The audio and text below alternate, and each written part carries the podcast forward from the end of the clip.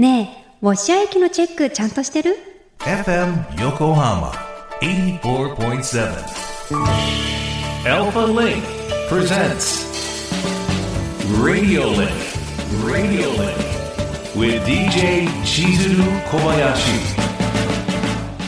小林千鶴がお送りしています。 Alpha Link presents Radio Link ここからは物流ものしリンクのお時間です知ると誰かに話したくなる物流業界のいろんなトピックスを深掘りしていきます。今回は物流業界を知り尽くすとっても頼もしいゲストをお迎えしました。物流ライターの田中中こと田中直さんです。初めましてよろしくお願いいたします。よろしくお願いします。田中直です。勝手に親近感を私抱いて今日はやってきてるんですけど同じ1987年生まれ、はい、2児の母 そしてあのいろんな記事書かれていらっしゃるんですけどちょっと拝読しまして、ご主人が筋トレ好きっていうところも 実は共通点わかるって思いながら 読みました。はい、ありがとうございます。もう今日はよろしくお願いします。よろしくお願いします。では改めて簡単ですが、田中さんのプロフィールをご紹介ここでさせていただきます。はい、1987年神奈川県平塚市生まれの田中さん。大学卒業後物流業界に14年間携わった後2020年からライター業をスタート。2022年にはフリーのライターとして独立し物流業界を中心に誰にでも分かる読みやすさを意識した記事を書かれていらっしゃいます。田中さん先ほどもお伝えしましたが2児の母であるということで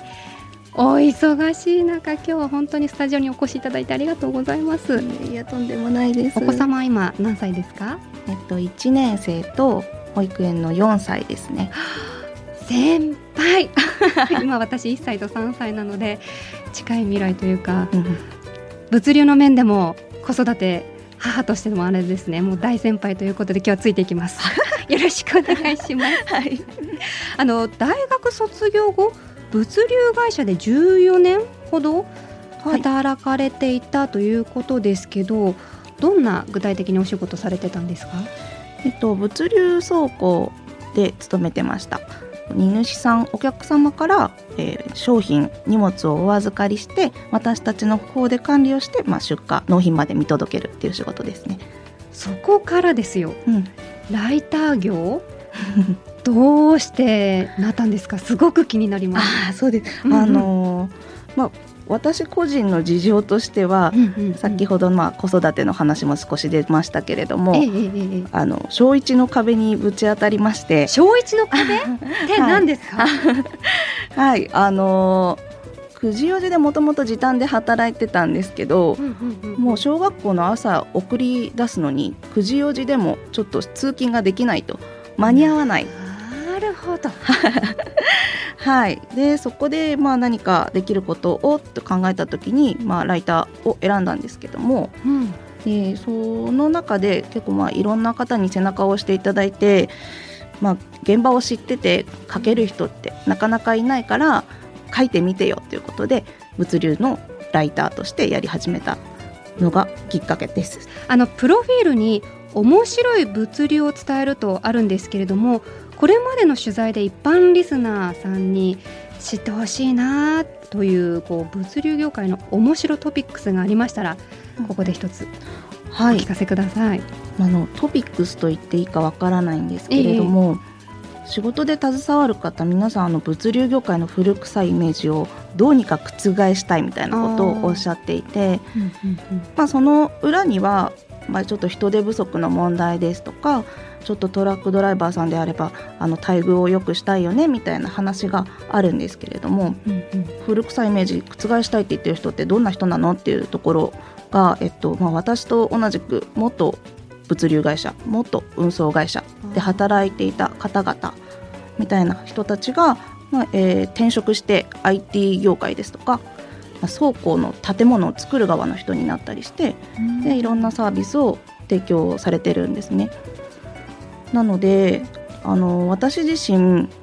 現場にいた時に困っていたことを解決してくれるサービスとかっていうのがたくさんあるんだなと思って例えばなんですけれども、えー、例えば。朝事務職だったのでうんうんうん。受付をするんですけど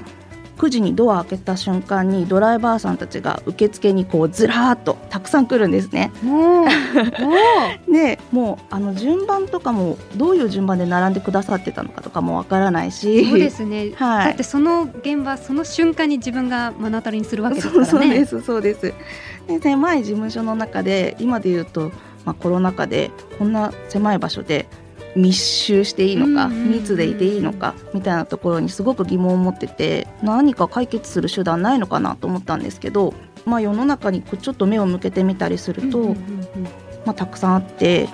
受付っていうのもなんかトラックバース予約システムとかなんか最近ちょっと注目を浴びてるんですけど、うんうん。まあ、あの事前に予約してから来てちょうだいねっていうことでそれもあの例えばお寿司屋さんの受付って最近もう自動化してると思うんですけど、あの回転寿司の方ですえね。えええなんかもうそういう感じでできると。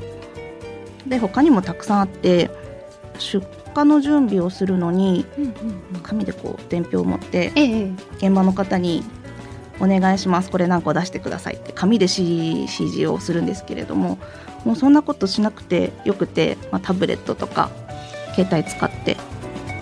なんだできるんじゃん。なるほどね。アナログでやっていたことがデジタル化して間違いがなかったり迅速に対応ができるっていうところですよね。ですね。そういうことをなかなか働いてるとちょっと見えなくなってしまう部分もあって新しいことを取り入れようとか思わない思ってる方もいるのかもしれないんですけどね。なのでぜひ目を向けていただいてぜひいろんな問題を解決してほしいなと思います。なるほど中で働いてるとやっぱ毎日目の前の業務に追われてしまうことがねどの仕事もあると思うんですけどちょっと離れてみると解決できる糸口があるんだっていう発見があったうんうんということですかね。そうなんです。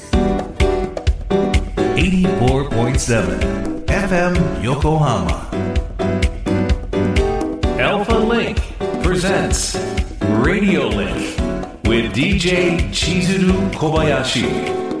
さあ今田中さんが一番気になっている物流業界のトピックス教えてください。はい。えっ、と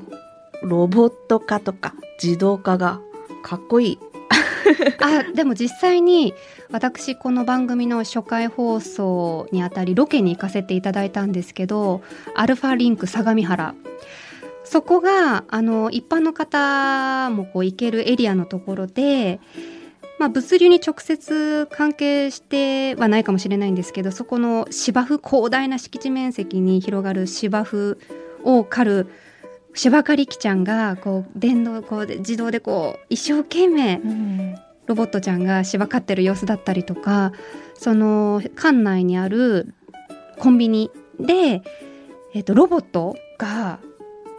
ジュースをこう補充してくれるロボットがあえて裏側なので本来だったら見えないようなスペースになってるんですけどそこをガラス張りにしていてあえてそのロボットが補充してる姿を見えるようにはいはいはい。していてさっきおっしゃっていた言葉まさにかっこいいってかっこいいですそうよね。そう多分それが物流に生かされて倉庫の中でも動いてるってことですもんね。うんうんだと思います。もうあのトラックの対列走行とかっていうのもあるんですけど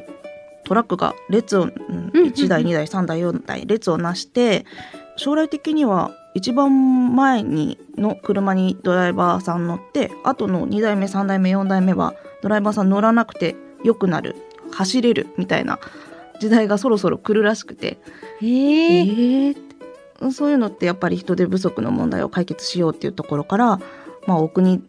だったりも動いてるみたいなんですけど心配されるのがそれ人いらなくなっちゃうんじゃない？人の仕事なくなっちゃうんじゃない？みたあいな逆に？話もちょっと出ていて。とは言ってもやっぱり細かい作業っていうのは人の手でやらないといけないと思ってるんですよ。でそういうところにやっぱりこう、まあ、トラックの運転手さんとかですとかも付加価値をつけて、まあ、これからみんなで声を上げて待遇の向上ですとかを図っていけたらいいんじゃないかなと私は思っているところです。田中さんが今後の物流業界に期待すること何でしょうか？期待することえーっとそうですね面白い明るい印象に物流業界をしていきたいなっていったらいいなと思ってて私が携わってた十数年の間って、なんかほとんど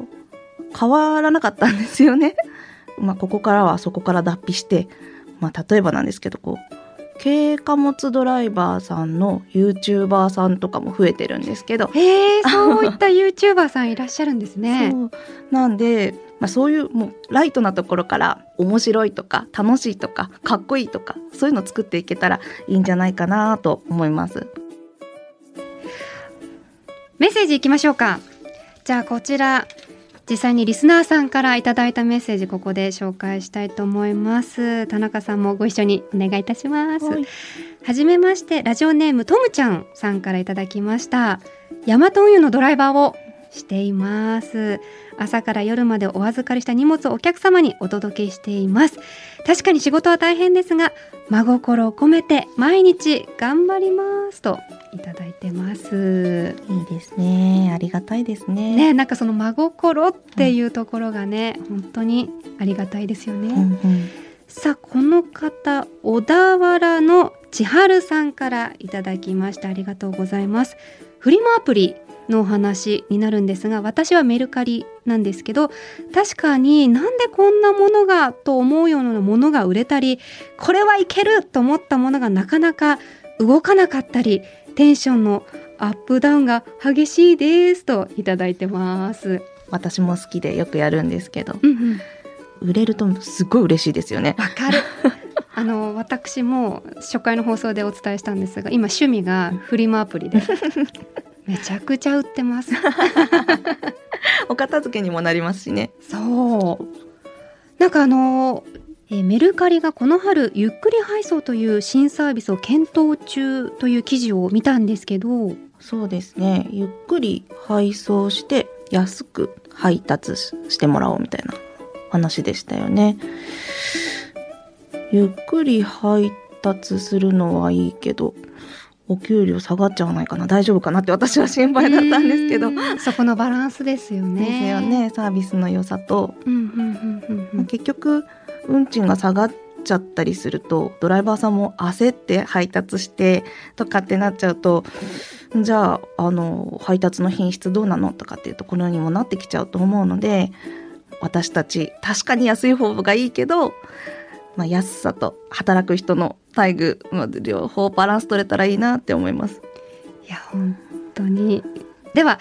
最後になりますがあのリスナーの皆さんにぜひメッセージお願いいたしますえっと、物流ライターとして書いているんですけれども、えーぜひ現場の人の声っていうのはたくさん聞きたいなと思っていて、なので、あの、ツイッターもやってるので、よかったら覗いて声をかけていただけると嬉しいです。わかりました皆さんぜひツイッターチェックしてフォローしてください田中さん今日はお忙しい中本当にありがとうございましたありがとうございました。楽しかったです。嬉しい